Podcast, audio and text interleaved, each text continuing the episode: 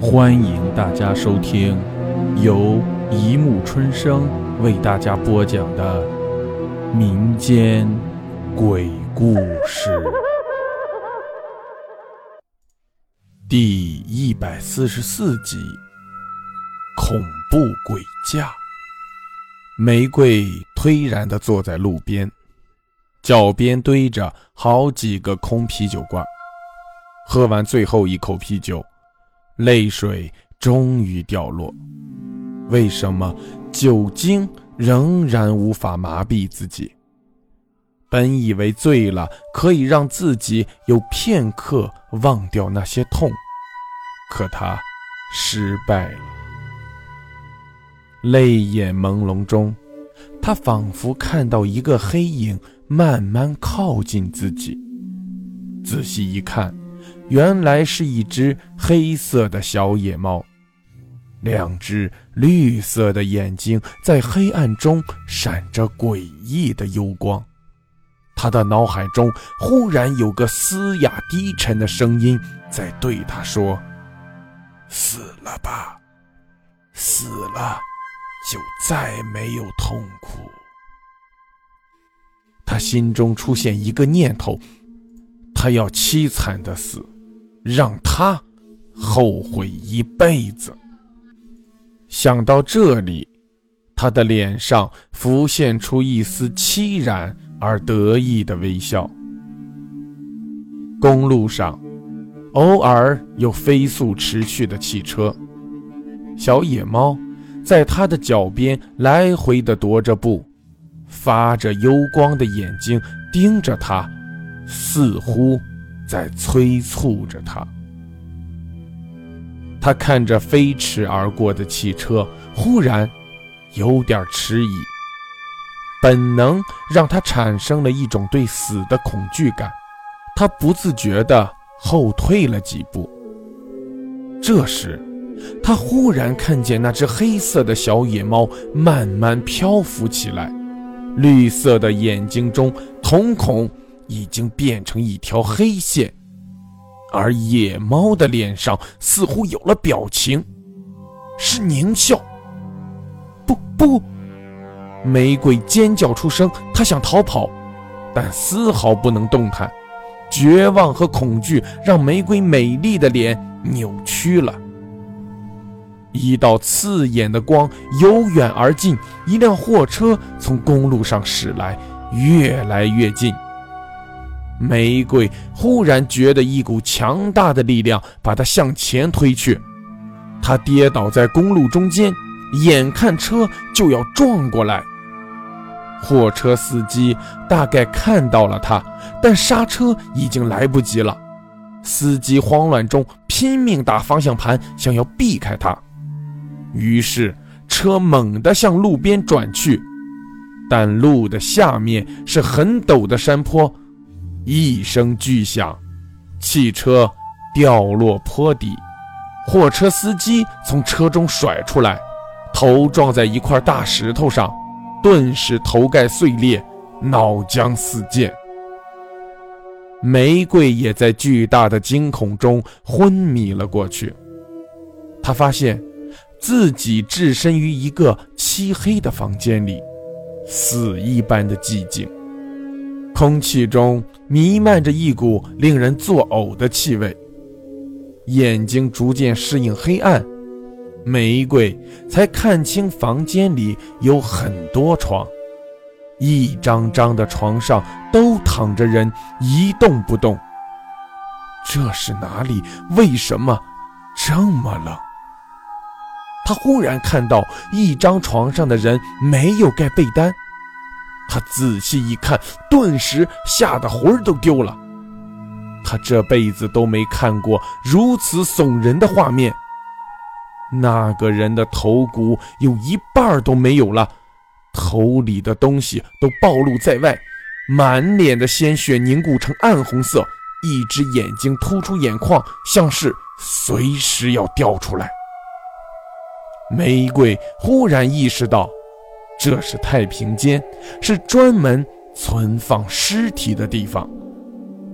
他浑身剧烈的颤抖，拔腿要跑，可这时，那具可怕的尸体却坐了起来，冲着他微笑，朝着他伸出一只满是血的手，手掌里是一只染了血的木雕的青蛙。玫瑰在自己惊恐的尖叫声中睁开了眼睛，原来只是一场可怕的梦。他环顾四周，好像自己是在医院。到底是怎么回事？玫瑰只觉得头痛欲裂。一名护士快步走进来，对他骂道：“你叫什么叫？还有脸叫！在马路上醉酒，把人家害死！那个死了的司机可是家里的独子。”没等护士说完，玫瑰一脸惊恐地跳下床。夺门而出，原来一切都是真的。一路飞奔的回家，玫瑰坐在床上，无法抑制自己剧烈的颤抖。她发觉四周又是一片死静，他害怕想起那个可怕的梦境。他打开电视，谁知电视里……正播放着记者采访昨晚车祸死者的家属。那个老太太哭诉道：“我只有这一个儿子啊，害死我儿子的人一定不得好死。我可怜的儿啊，还没结婚呢。”只见那个老太太一脸怨毒的面对镜头说：“昨晚。”我儿子报梦给我，他说他找到凶手了，而且他还要在下面结婚了。玫瑰猛地关掉电视，他觉得房间里冷得彻骨，空气里有一丝奇怪的味道。玫瑰想起来是梦中闻到的太平间的味道。忽然，衣橱的门自动打开。一套鲜红的结婚礼服慢慢的飞出来，他耳边忽然响起一个男人的声音：“嫁给我吧。”他在极度的恐怖中看到那张可怕的脸在阴影中出现，手里捧着染了血的木雕青蛙。玫瑰奋力的跳起身，打开门逃了出去。到哪儿去呢？去朋友的家吧，他上了一辆地铁，大概是因为太晚了的缘故，车里的人异常的少。他靠在门边，心脏仍在狂跳，他觉得累极了，闭上了眼睛。